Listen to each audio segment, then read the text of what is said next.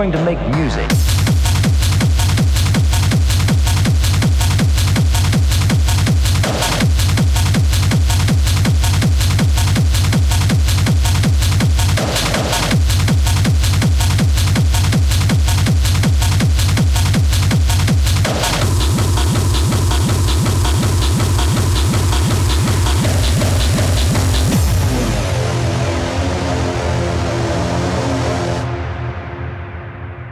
girls and boys. Today we're going to make music. Music that has many of the feelings we have. So get your instruments and come along with me. Let's put some of our feelings into music. We will use rhythm sticks, a drum, a triangle, and tone blocks. Ready? Let's begin.